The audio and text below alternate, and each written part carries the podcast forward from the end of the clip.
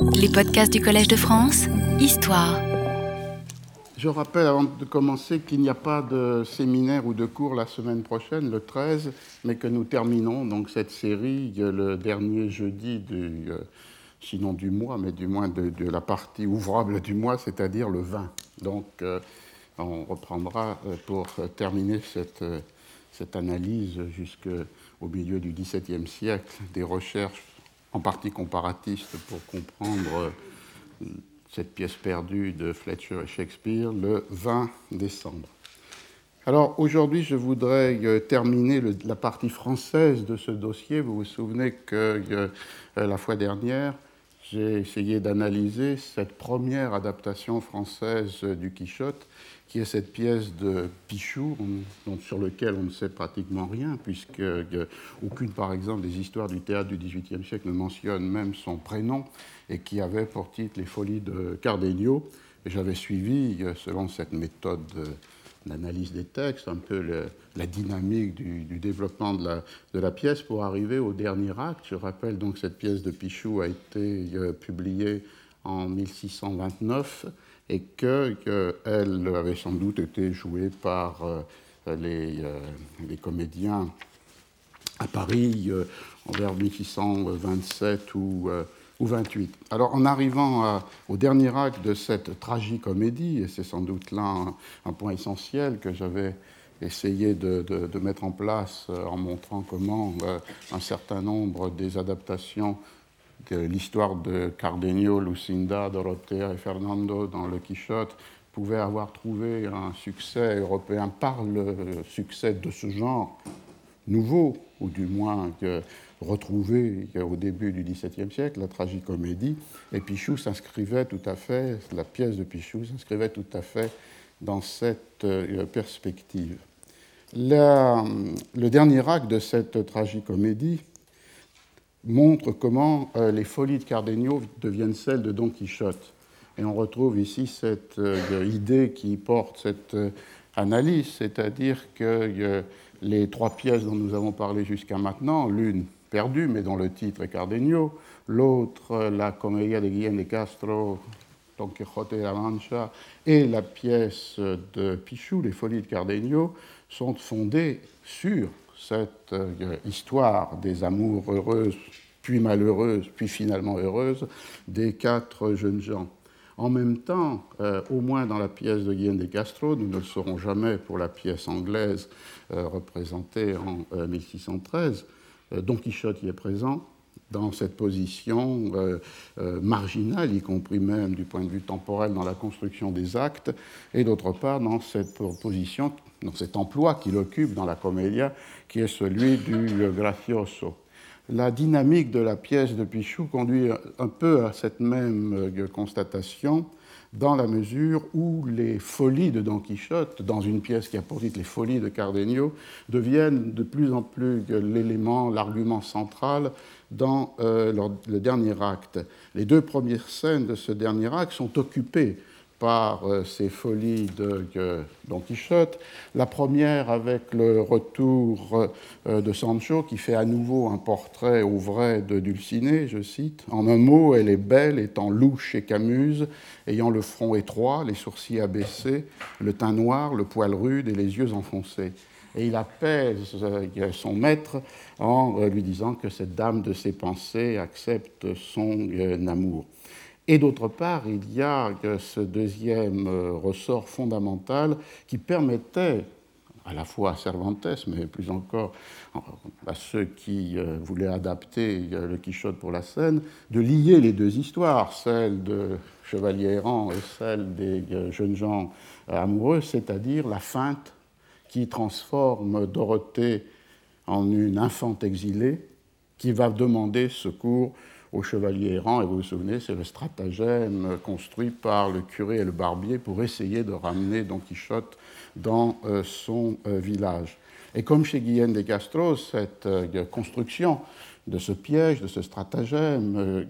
conduit à un très bon argument pour une scène divertissante dans euh, Don Quichotte, puisque c'est une sorte de, scène de théâtre dans le théâtre. On reviendra sur ce thème dans la mesure où euh, les personnages vont assumer les rôles qu'ils se donnent, et à commencer par Dorothea se présentant à Don Quichotte comme une princesse suppliante pour qu'il vienne l'aider.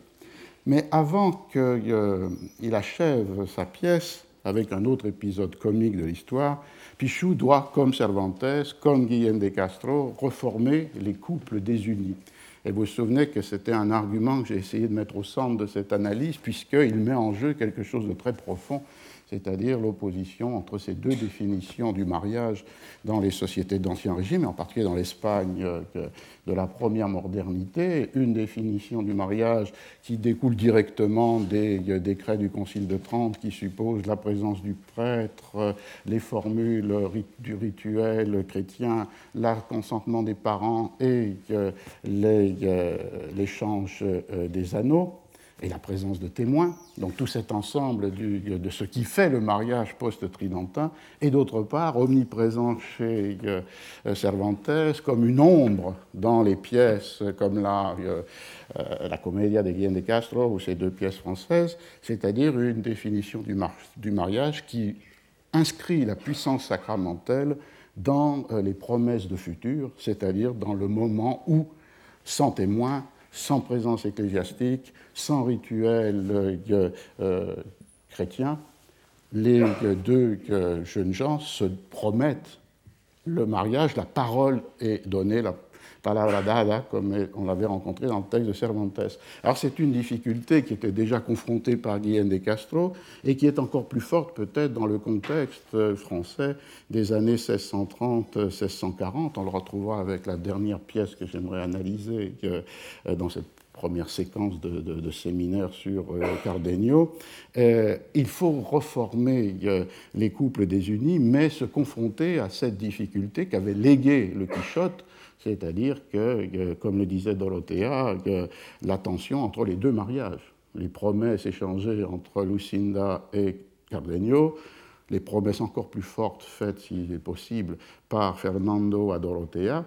et euh, le second mariage, celui de la scène spectaculaire euh, dans la maison de Lucinda, entre Lucinda et Fernando. Dans le cas de, de Pichou,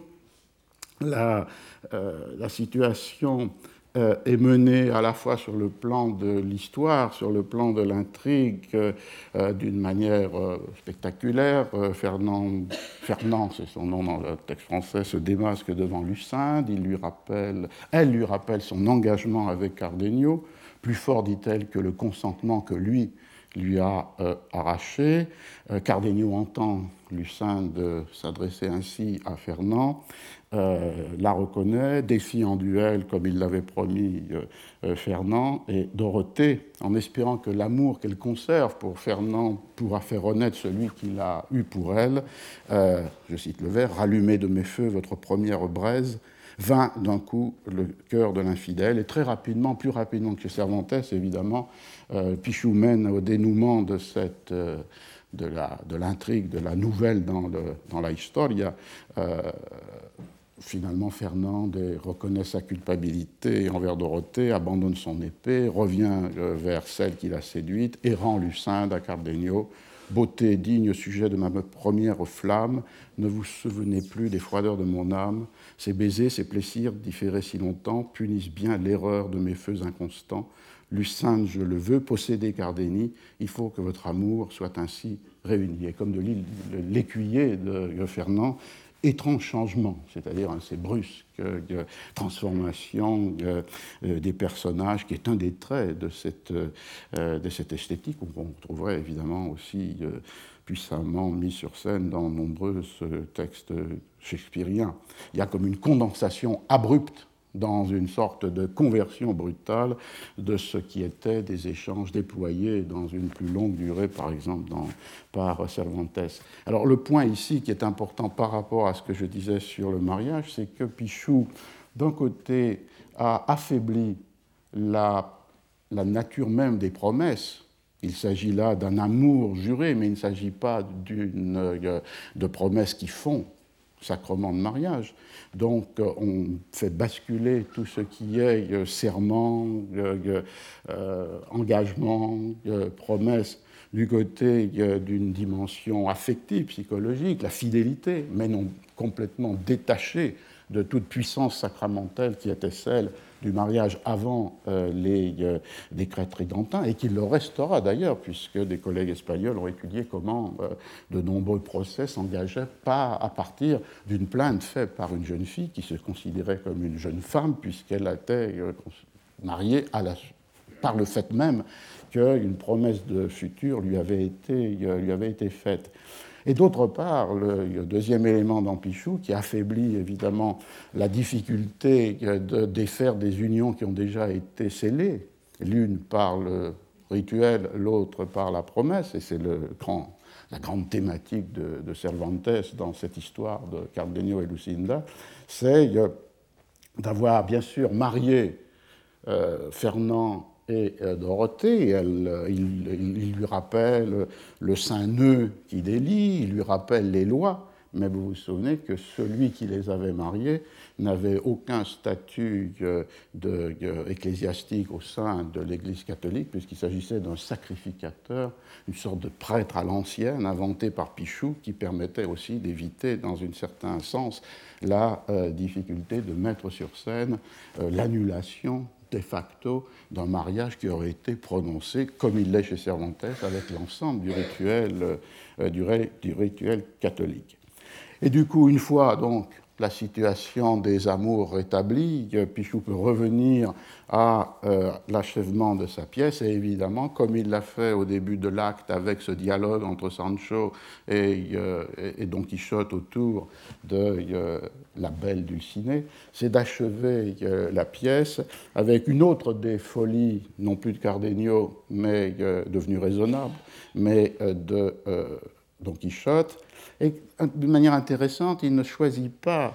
l'épisode qu'a choisi Guillaume de Castro. Vous vous souvenez que là encore, avec un certain brusque changement, une fois esquissé dans la comédia de Guillaume de Castro le stratagème de la princesse Miko Mikona, il l'abandonne pour revenir à ce qui est dans Don Quichotte le retour du chevalier errant dans son village, c'est-à-dire le moment où, supposément enchanté, il est capturé par les autres personnages, mais pour lui par euh, des démons, et mis dans une cage sur roulette, dans un cortège burlesque qui le ramène dans euh, son, euh, dans son village. Pichou n'a pas choisi cette, cette voie, il en a préféré une autre, c'est-à-dire de revenir au chapitre 35, lorsque, vous vous souvenez peut-être, à l'intérieur des trois chapitres du Curioso Impertinente, sans doute d'ailleurs dans une révision du manuscrit, si on suit euh, Francisco Rico, Cervantes a introduit, au moment où le curé lit l'histoire du, curieux, du mari trop curieux, il a introduit le combat que mène en rêve, mais en réalité, c'est un rêve éveillé ou une, action qui est faite dans, le sommeil, euh, euh, le combat que Don Quichotte met pour lui contre le géant usurpateur du royaume de Micomicona, et en fait dans euh, la cave ou une des salles de l'auberge de Juan Palomeque, où il perce à coups d'épée les outres de vin. Et c'est cette, euh,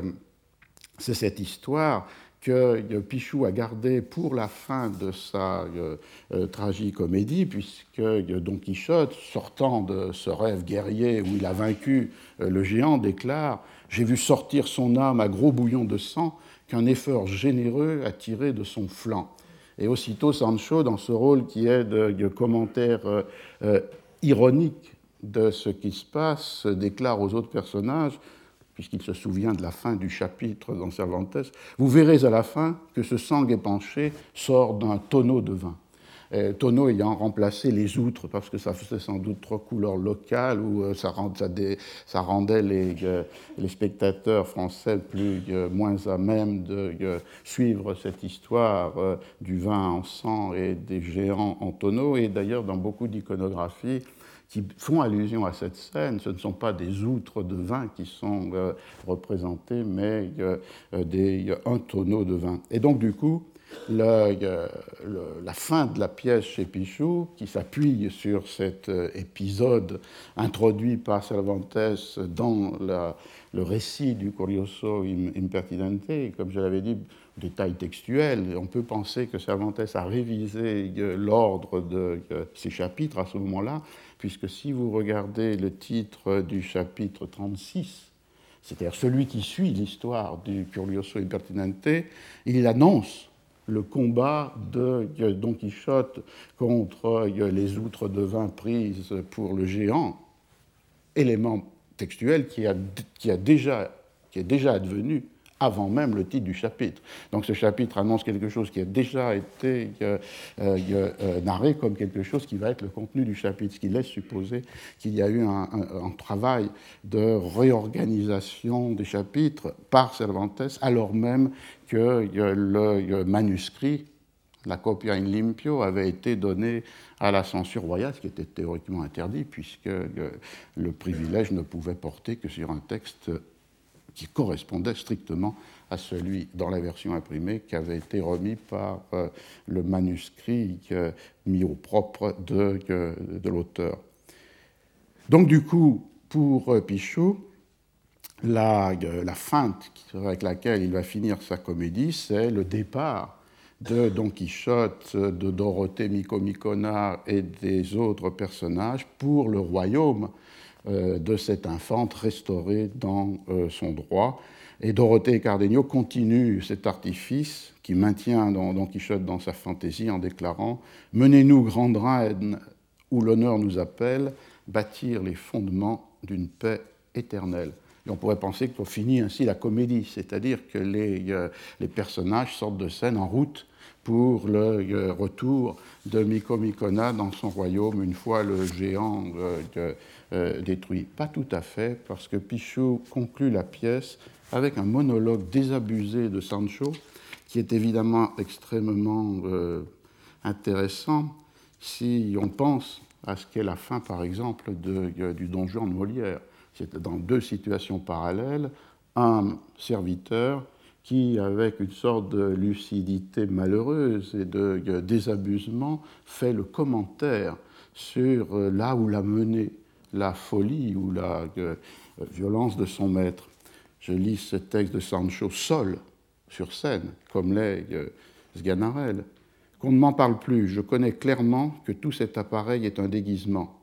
Mais si je suis jamais en mon petit ménage, si je puis une fois retrouver mon village, on m'ôterait les yeux, on pourrait m'écorcher pour me faire quitter l'ombre de son clocher. Au diable soit le maître et sa chevalerie, ce pénible métier vient de sa rêverie, j'ai tout quitté pour lui, mes enfants, ma maison, j'ai souffert mille maux, j'ai perdu mon grison. Ô Dieu, que je connais mon espérance vaine, que j'ai mal employé ma jeunesse et ma peine. Et cette fin est évidemment,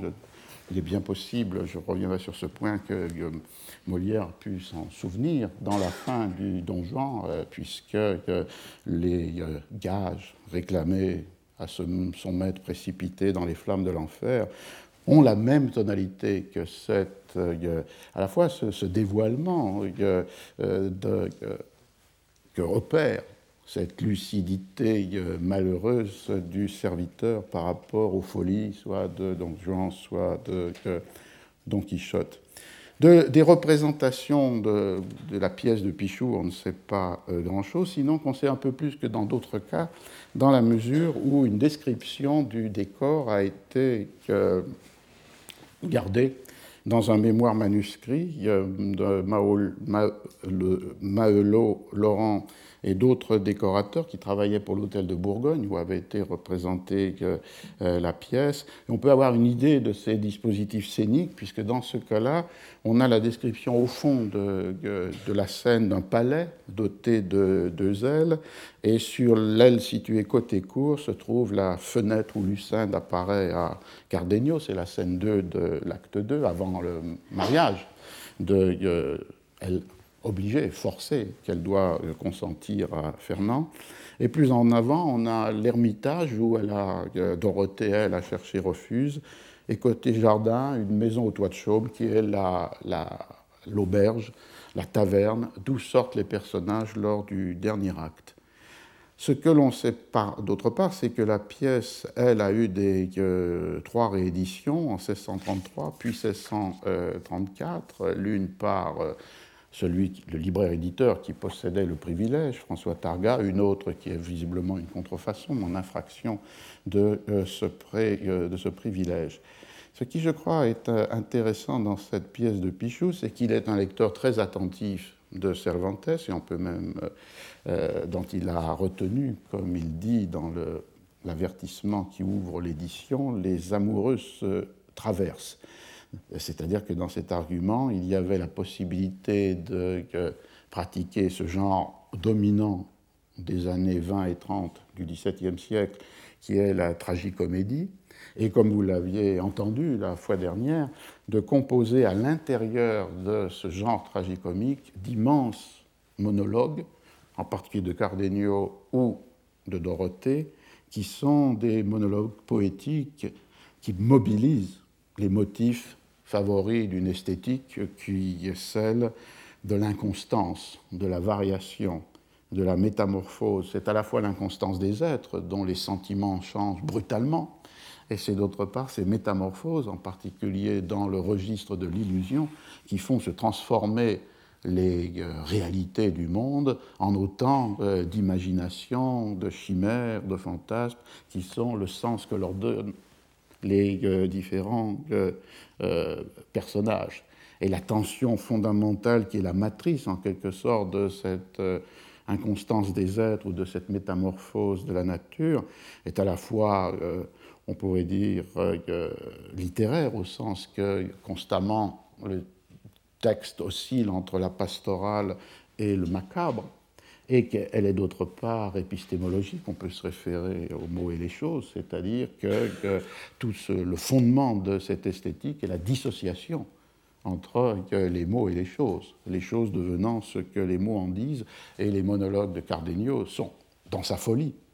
là l'illustration parfaite de, cette, de cet écart. Euh, comme chez Guillaume de Castro, Pichou a résolu la, rapport entre Cardenio et Don Quichotte en introduisant euh, Don, Don, Quichotte, mais cette pièce est aussi intéressante parce que l'on voit que commencer un peu à la manière de Guillaume de Castro avec un Don Quichotte qui est un contrepoint burlesque de l'histoire tragicomique en termes de genre des amoureux et des amants séparés, euh, il, il, suit donc la les moments où les deux histoires peuvent se croiser, c'est-à-dire lorsque Don Quichotte rencontre Cardenio, c'est pour lui à l'acte 3, et puis, comme je viens de le dire, à l'acte 5, lorsque la Dorothée accepte le costume de la princesse Miko Mikona. Mais ce qui est assez frappant, c'est le fait qu'il y a comme une progressive démultiplication de la présence de Don Quichotte dans une pièce qui a pour titre Les Folies de Cardenio. Et le personnage cantonné au départ dans un rôle burlesque parallèle à celui du Gracioso envahit finalement le cinquième acte, comme si progressivement la lecture ou l'appropriation théâtrale du texte de, de, Cervantes euh, modifiait l'équilibre entre Cardenio et euh, Don Quichotte. Et comme je vous l'avais vu, le cinquième acte s'ouvre avec Don Quichotte Sancho parlant de Dulcinée et s'achève avec le départ de Don Quichotte accompagnant la princesse Micomicona dans son royaume restauré, et en contrepoint la conclusion, ces, vers euh, Ganarelle euh, de Sancho, qui sont évidemment tout entiers, comme si la mémoire de la pièce, le résumé de la pièce, était celle des folies non plus de Cardenio, mais celle de euh, Don Quichotte. Et je pense que cela ouvre la voie à euh, ce dernier moment que j'aimerais regarder pour le, cas français des appropriations théâtrales du Quichotte, avec toujours cette idée d'essayer de, de, percer le mystère de la pièce euh, euh, shakespearienne et fletcherienne perdue en voyant ce que d'autres dramaturges confrontés à la même difficulté ont pu faire. Cela ouvre la voie à la comédie avec laquelle je terminerai cet épisode français. C'est une comédie qui a été sans doute représentée en 1638, éditée, publiée en 1639 par un des libraires du palais, Toussaint Quinet, et qui a pour titre Don Quichotte de la Manche, mais sans nom d'auteur, sur la, page de titre. Alors on peut dire qu'elle inverse ici la relation entre la nouvelle et l'histoire, entre les folies de Cardenio et celles du Chevalier Errant, et que donc elle pourrait être moins utile pour comprendre une pièce anglaise perdue dont le titre était Cardenio. Mais si l'on se souvient de la pièce de Guillaume de Castro qui annonce au titre Don Quixote la Mancha, mais qui est tout entière l'histoire des euh, amants euh, séparés puis euh, réunis, on, ne doit pas négliger cette pièce de, de 1638 pour essayer de comprendre une autre forme d'articulation entre Don Quichotte et Cardenio, dans la mesure où, évidemment, on y rencontre immédiatement les amours de Cardénie, Lucinde, Fernande et Dorothée dans les noms francisés des euh, personnages de la, euh, du texte de euh, Cervantes. L'auteur est bien enfin l'éditeur Toussaint Quinet est bien connu, c'est un de ces libraires du palais qui multipliait les éditions des nouveautés, en particulier des pièces de théâtre. Et l'auteur est un peu plus mystérieux, mais moins que l'est Pichou dans la mesure où, euh, au XVIIIe siècle, dans les histoires du théâtre, la première étant celle que j'avais citée euh, euh, la, fois, la fois dernière, en 1733, la bibliothèque des théâtres de l'avocat Maupoint, il y a une attribution de cette pièce à quelqu'un dont j'ai écrit le nom au tableau, Guérin de Bouscal. Et intéressant le fait que ce Guérin de Bouscal a, en 1640, publié une autre pièce à partir de Don Quichotte avec le titre Don Quichotte de la Manche, et en 1642, une troisième pièce puisée dans euh, l'histoire de Cervantes, le gouvernement de Sancho Panza. Donc 1639, 40, 42,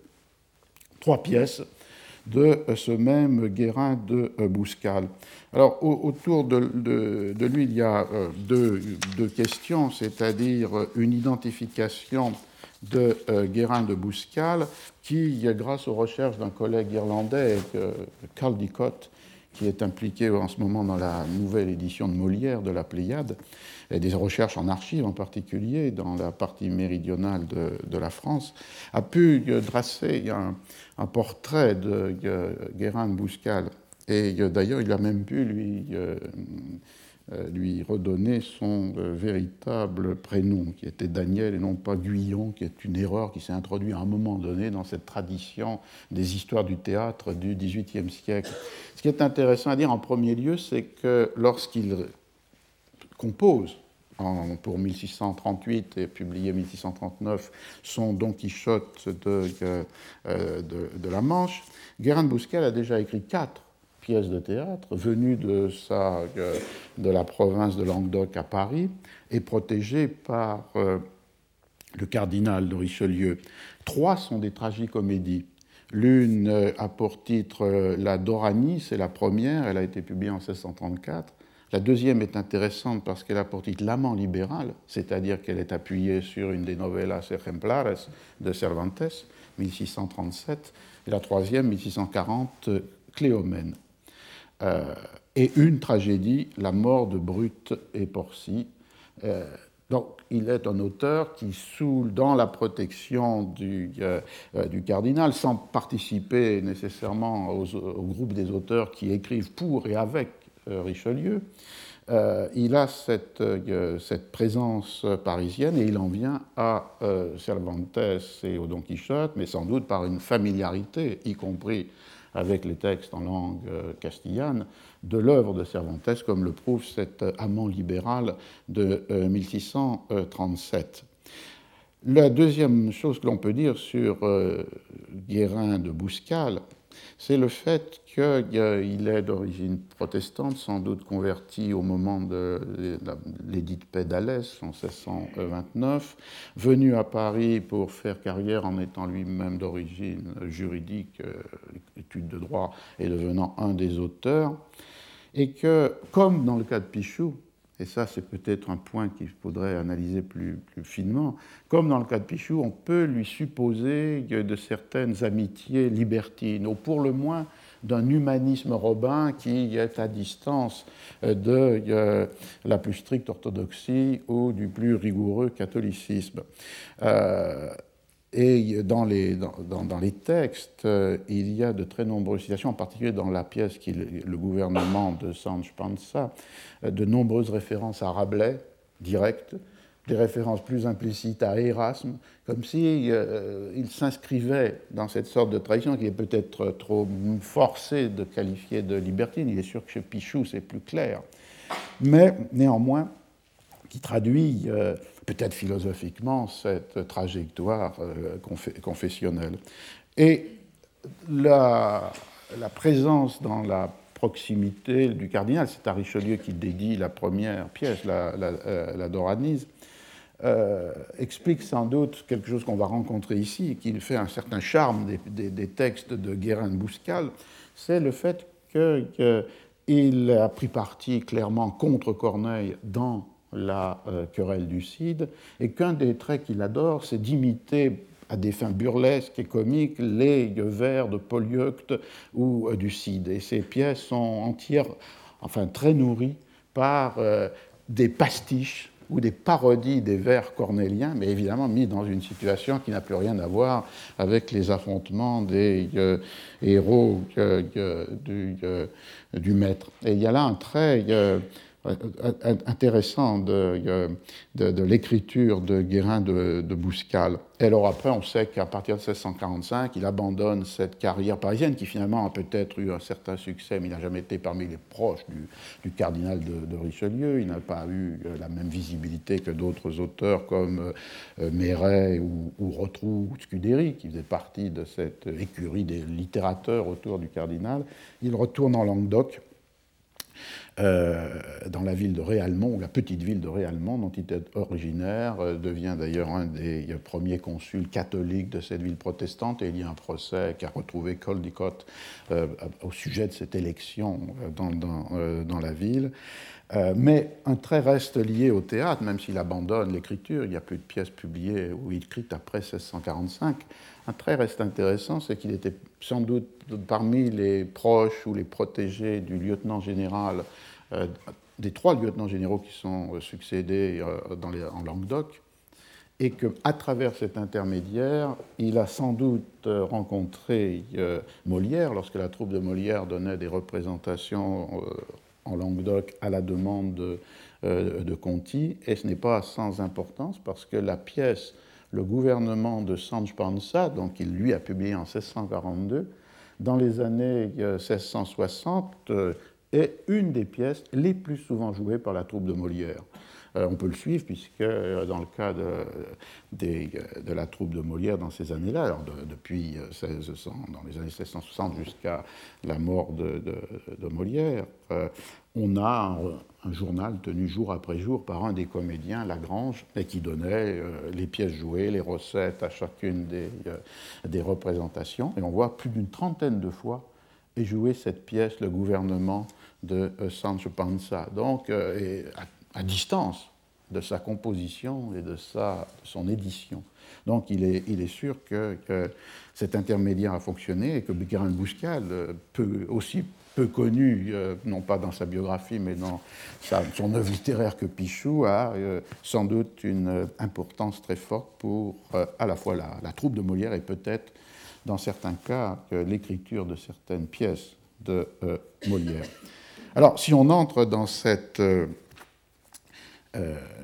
un deuxième problème que je voudrais mentionner, c'est que, et le montre très bien l'édition qui a été faite de Don Quichotte de la Manche par euh, euh, Daniela de la Valle et Amédée Caria dans cette édition Slatkin Champion, avec peut-être juste le fait qu'il continue à utiliser le prénom faux Guyon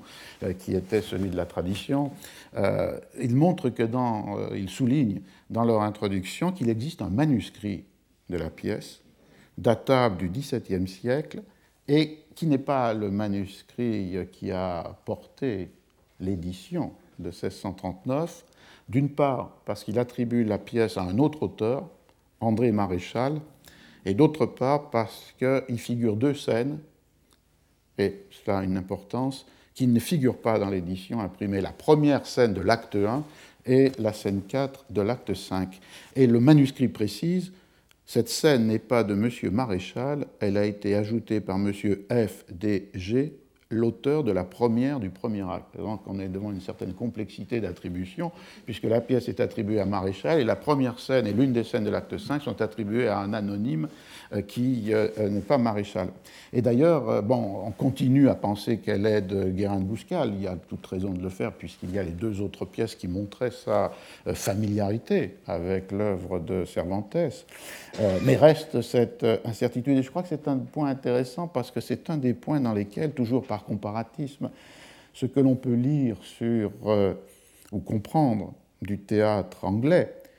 pour lequel, pour l'immense majorité des pièces, il y a euh, d'une part une très grande incertitude sur leur datation, puisque les dates des éditions imprimées peuvent être à plus ou moins grande distance des dates de la composition. Il y a une très grande incertitude sur leur attribution, puisque, comme je l'avais dit, euh, euh, la plupart des pages de titres sont sans mention du nom euh, de l'auteur, et que donc les deux recours d'attribution sont ou bien euh, le fait que dans un texte du XVIIe siècle, euh, du fin XVIe au début XVIIe,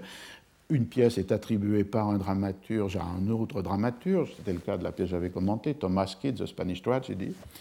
euh, ou bien c'est euh, le travail euh, cher de la critique, c'est-à-dire d'essayer de repérer des attributions possibles à partir de traits poétiques, stylistiques,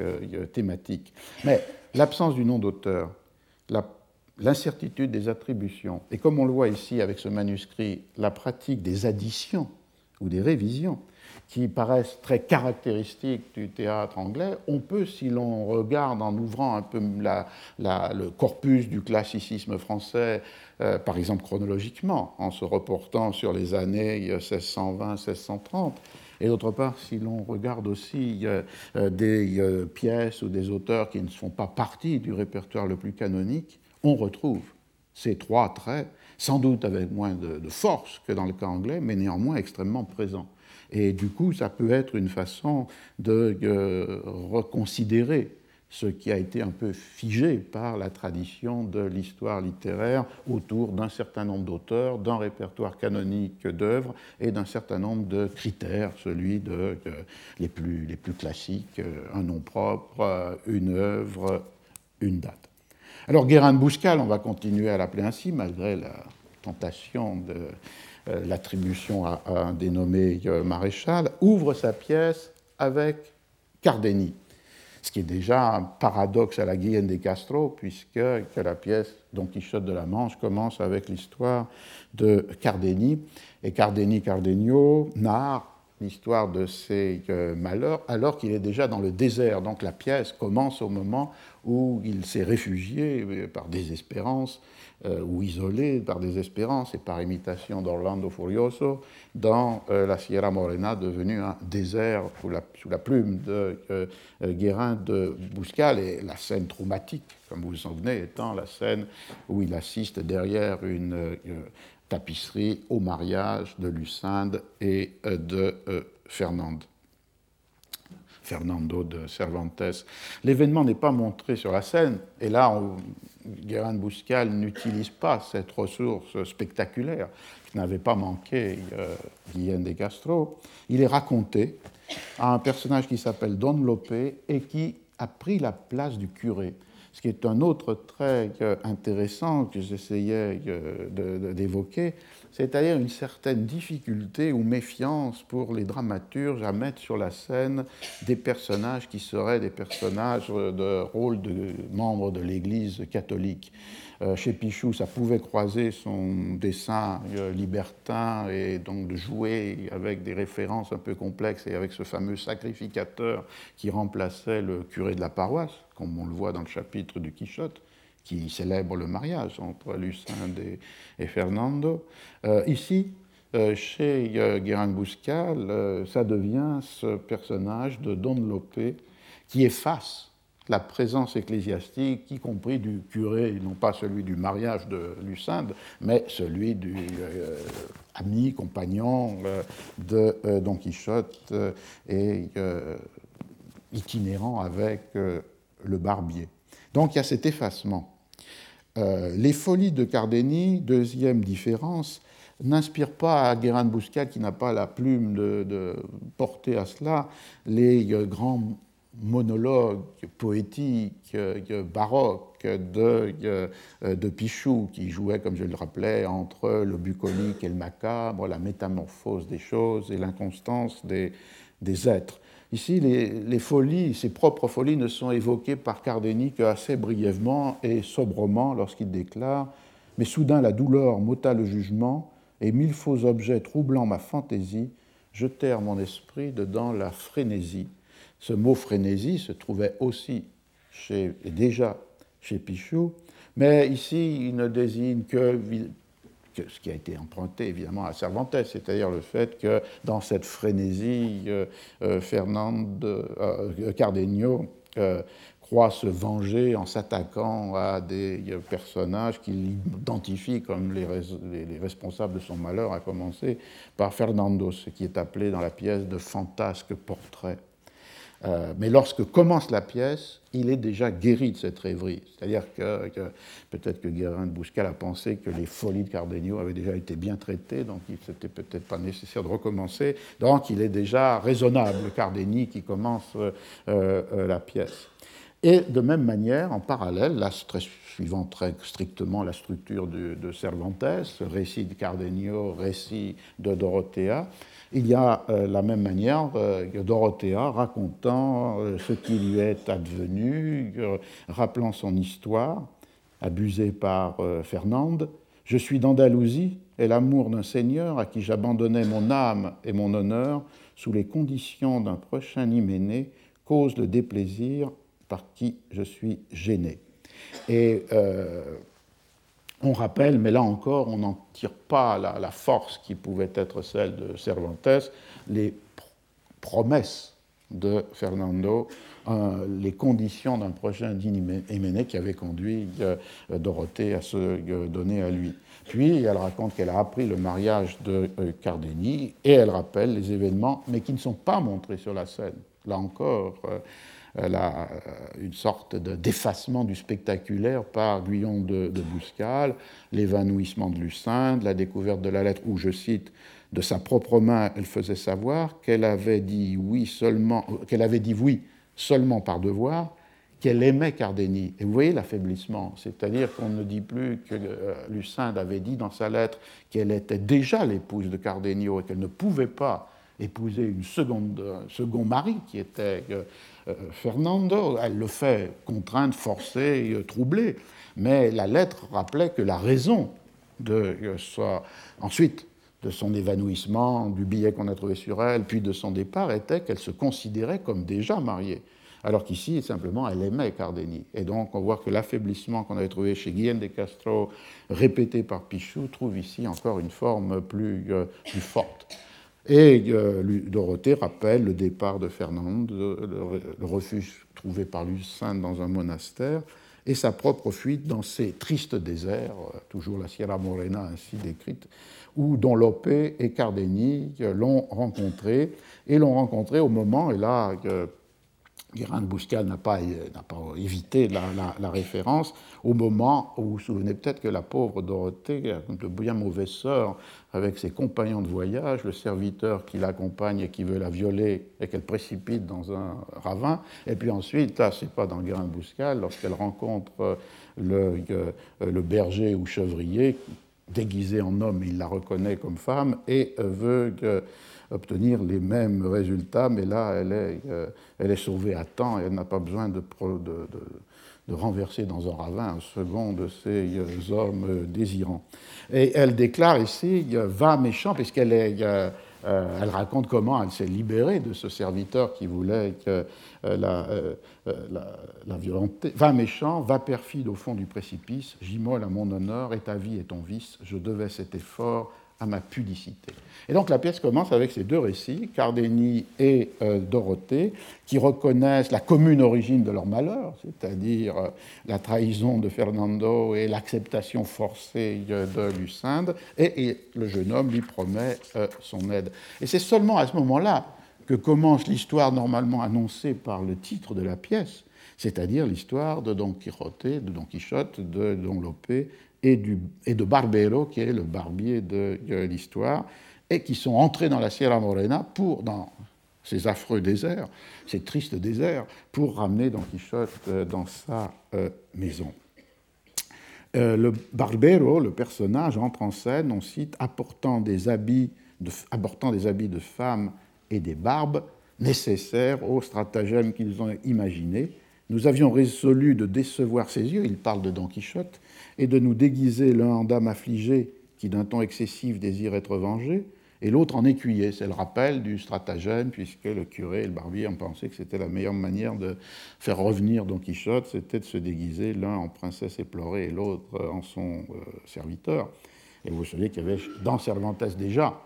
l'échange des rôles. Au début, c'est le curé qui devait être déguisé en femme, mais euh, la décence a fait qu'il décide rapidement d'interchanger les rôles, et c'est le barbier qui décide de se déguiser en, femme. Et comme chez Cervantes, mais ici très rapidement, dans la condensation du théâtre, euh, Dorothée se propose à faire le rôle. Elle sera plus à l'aise peut-être que Barbero dans cela, puisqu'elle dit « j'ai lu les Amadis ». Et donc, du coup, elle peut jouer la princesse euh, victime. Et Barbero, Barbu, tiendra le second rôle.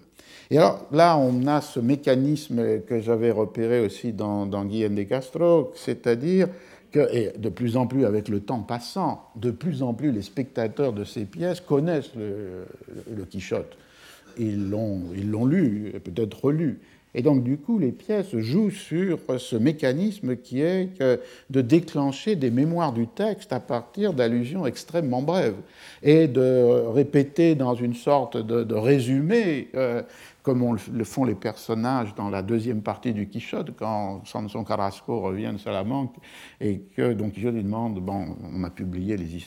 les récits mes hauts faits, et ensuite il y a une discussion sur qu'est-ce que sont les passages qui ont attiré l'attention des lecteurs. Et donc l'aiguillon de Bouscal, ne, enfin Guérin de Bouscal ne manque pas cela, puisqu'il fait il y a une sorte de résumé très bref, mais qui sont autant d'incitations aux spectateurs de se remémorer les pages de sa lecture aux événements clés de l'histoire de Don Quichotte, bien entendu, pour commencer, la bataille avec les moulins à vent, l'épisode du Biscayen, la fin du chapitre 8, euh, lorsque le récit s'interrompt, euh, la conquête du Haume de Membrin, la libération des Forçats parmi Rines de Passamonte, les assauts contre les marchands, puis les, euh, pèlerins. Et Don Lopé présente cela comme l'histoire qui fournit des sujets de rire à la mémoire celle de Don Quichotte et de son écuyer Sanche. Alors le mécanisme là, et c'est maintenu à travers toutes les appropriations textuelles dont on a parlé, c'est-à-dire le fait de supposer une mémoire première du texte de Cervantes et que le, texte du dramaturge peut soit déployer en choisissant tel ou tel épisode et tel moment de l'intrigue, soit de condenser au point qu'il s'agit d'une simple mention et qui remplit dans l'imaginaire l'imagination fondée sur la mémoire du spectateur euh, d'un contenu cette euh, rapide allusion. Et euh, évidemment, entre 1605, 1606, 7, qui est peut-être la date de la Commedia de Guillaume de Castro, et 1639 à Paris, cette connaissance mobilisable par le texte dramatique du, euh, du, Quichotte s'est évidemment euh, largement euh, répandue. Et à la dernière scène de ce premier acte, la rencontre des personnages, dont Lope, Barbero et Dorothée avec Sancho, marque le commencement de ce qui va faire l'essentiel de la pièce de, euh, euh, de Bouscal, c'est-à-dire la comédie qu'ils vont jouer aux chevaliers errants autour de la figure de Dorothée déguisée en princesse euh, dépouillée, présentée ainsi. C'est l'héritière en chef du grand Micon Micon, roi de l'Éthiopie, et qui cherche ton maître pour se donner à lui. Et euh, Don Lope clôt l'acte en annonçant les plaisirs à venir. Allez un peu devant Dieu que nous allons rire. C'est-à-dire que c'est une autre de cette modalité du euh, théâtre dans le théâtre, puisqu'ici, euh, ils ont organisé leur propre spectacle, la feinte, le stratagème, l'histoire de Dorothée Micomicona, et que c'est cela qui va être représenté à un premier ensemble de spectateurs, à commencer par Don Quichotte et euh, euh, Sancho, et à un deuxième ensemble de spectateurs, c'est-à-dire ceux qui sont assis dans euh, la salle du théâtre, qui, dans ce cas-là, devait vraisemblablement être le, théâtre de la troupe du, du Marais. Et c'est là ce qu'a choisi finalement de Bouscal comme, Guérin de Bouscal comme, comme élément matriciel de sa pièce, c'est-à-dire l'histoire de, de la princesse Miko Mikona. Alors, dans le, second acte de cette euh, comédie, euh, qui reprend de très nombreux détails textuels euh, du Quichotte, dans les chapitres 29 et 30, il est tout entier occupé par l'histoire des malheurs de la reine du Minko Minkon. Don Quichotte se met à son service, mais refuse sa main. Mon cœur est engagé, je suis adulciné ce qui déclenche la colère de Sancho, parce qu'il pense que comme ça, euh, malheureusement, on ne va pas lui donner l'île que Don Quichotte lui a euh, euh, promise. Et alors l'intrigue là sentimentale de Cardenio s'éloigne un peu, puisque Dorothée apparaît surtout dans son rôle de princesse du Micomicon, comme une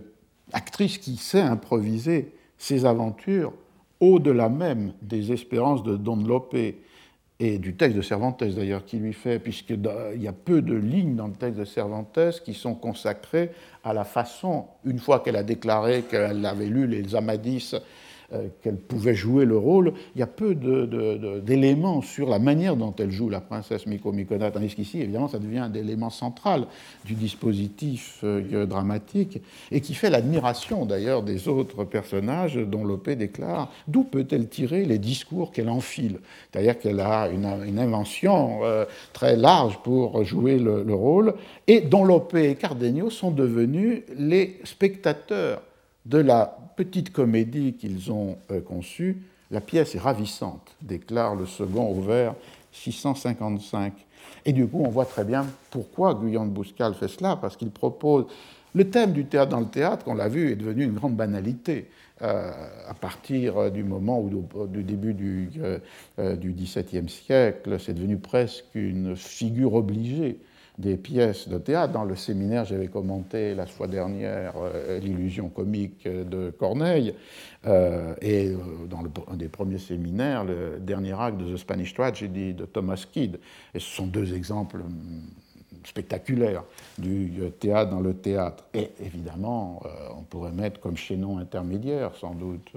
très inspiré par euh, le texte de Kidd, euh, les, euh, les, tragédiens de la cité qui arrivent au palais d'Elsineur et qui représentent devant la cour et devant Hamlet la tragédie de The Murder of Gonzago et alors donc, pour chaque dramaturge, c'est un exercice un peu obligé, mais il faut essayer de trouver des variations sur, cette, euh, sur ce thème obligé. Alors Guillaume Bouscal a trouvé cette variation, c'est-à-dire qu'ici, ce n'est pas une troupe de comédiens,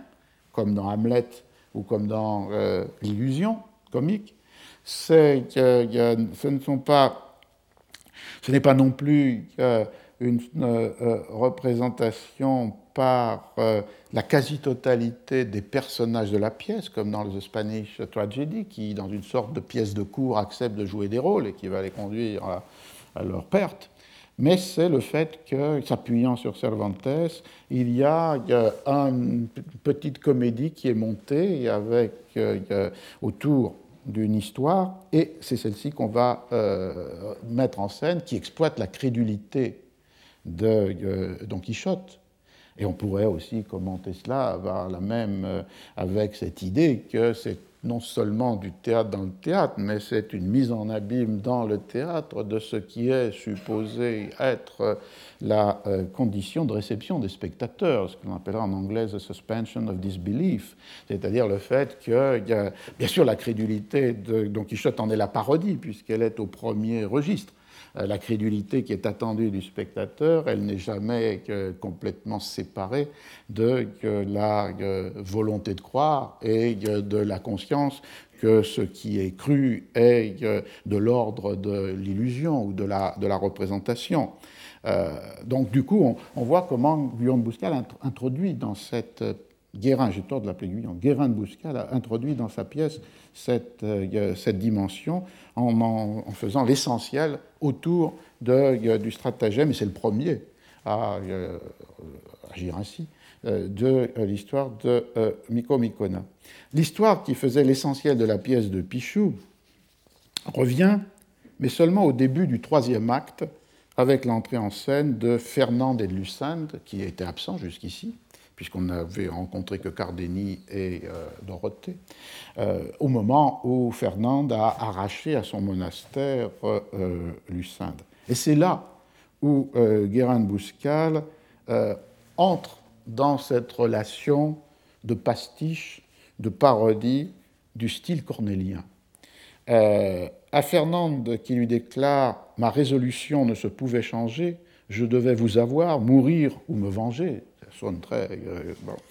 Lucinde oppose sa fidélité à Cardénis, son refus déterminé, dans un échange qui se déploie sur huit vers mais qui se déploie dans cette forme si chère à Corneille, qui est la euh, sticomythie, c'est-à-dire le fait que le vers est divisé en deux et qu'il y a un parallèle entre un énoncé et l'autre euh, énoncé. Par exemple, Lucinde que vous connaissez mal la liberté de l'âme, Fernande, que vous connaissez mal le pouvoir de ma flamme. Donc euh, la le procédé est toujours le même. Ça peut être vers à vers, alexandrin à alexandrin, ou ça peut être dans le même alexandrin, les deux hémistiches qui ont des structures extrêmement parallèles, et en tous les cas, lorsque c'est vers à vers, avec la même, euh, la même rime. Et c'est un procédé poétique qui euh, enchante Guérin de euh, Bouscal, il le réitère plusieurs fois dans cette scène, entre Fernande et Lucinde. N'accorderez-vous rien à ma condition? demande Fernande, et lui répond Lucinde. N'accorderez-vous rien à mon affection? Après le renversement de situation qu'introduit la, supplication de Lucinde, qui se jette aux pieds de, de, Fernande, enfin son âme se relâche, relâchez dans mon cœur, faites un peu le lâche, jetons-nous à ses pieds, euh, il va euh, continuer, et avec une transformation presque nécessaire pour pouvoir continuer ce jeu euh, des, vers à la corneille, qui était le fait que dans le cas de cette pièce, celle qui va euh, faire fléchir le Fernando de Cervantes, ce n'est pas Dorothée, comme chez Cervantes ou comme chez Guillaume de Castro, mais c'est Lucinde elle-même. Seigneur, considérez son amour, donc celui de Cardeni et le mien. Seigneur, considérez mon malheur et le sien. Euh, donc là, c'est une euh, la formule est employée par le même personnage à deux vers d'écart, mais les deux vers construits avec le même parallèle qui d'habitude attribue le premier à l'un et le second à, l'autre. Et euh, euh, Fernand est totalement envahi par ces déclarations. Je lui résiste en vain, la pitié me surmonte. Et en quelques vers, là encore, avec ces brusques mutations de sentiments, il cède et sa violence se transforme en générosité. Mouvement de fureur, qu'êtes-vous devenu? Depuis qu'elle a parlé, vous ne me parlez plus Fier et lâche désir, sanglant bourreau de l'âme, qui m'inspiriez naguère et le fer et la flamme, conseiller violent, tyrannique projet, si vous fûtes mes rois, vous serez mes sujets. Vieux et cruel tyran, il faut que je vous chasse, et qu'enfin la raison reprenne votre place. Sans effet, je me rends, madame, apaisez-vous. Et la, formule de la euh,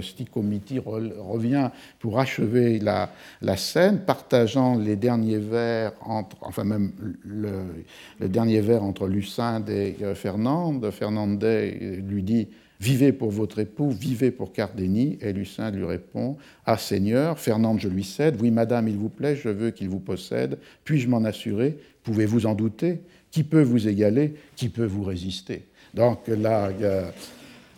il faut dire qu'il y a presque parfois un abus du procédé qui se retourne contre sa vigueur euh, euh, des premières surprises.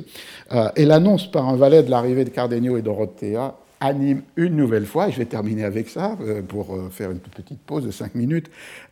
anime une nouvelle fois la même verve poétique de Guyon de Bouscal, puisque en voyant arriver Cardenio et Dorothée, Lucinde s'exclame Serait-ce mon amant Fernande, serait-ce ma maîtresse? Lucinde, puis-je espérer cette heure? Fernande, puis-je attendre ce bien? Allons donc. Lucinde, je crains tout et je n'espère rien. On peut rester là et faire une pause de cinq minutes en, en espérant que vous espérez encore. Retrouvez tous les podcasts du Collège de France sur www.collège-de-france.fr.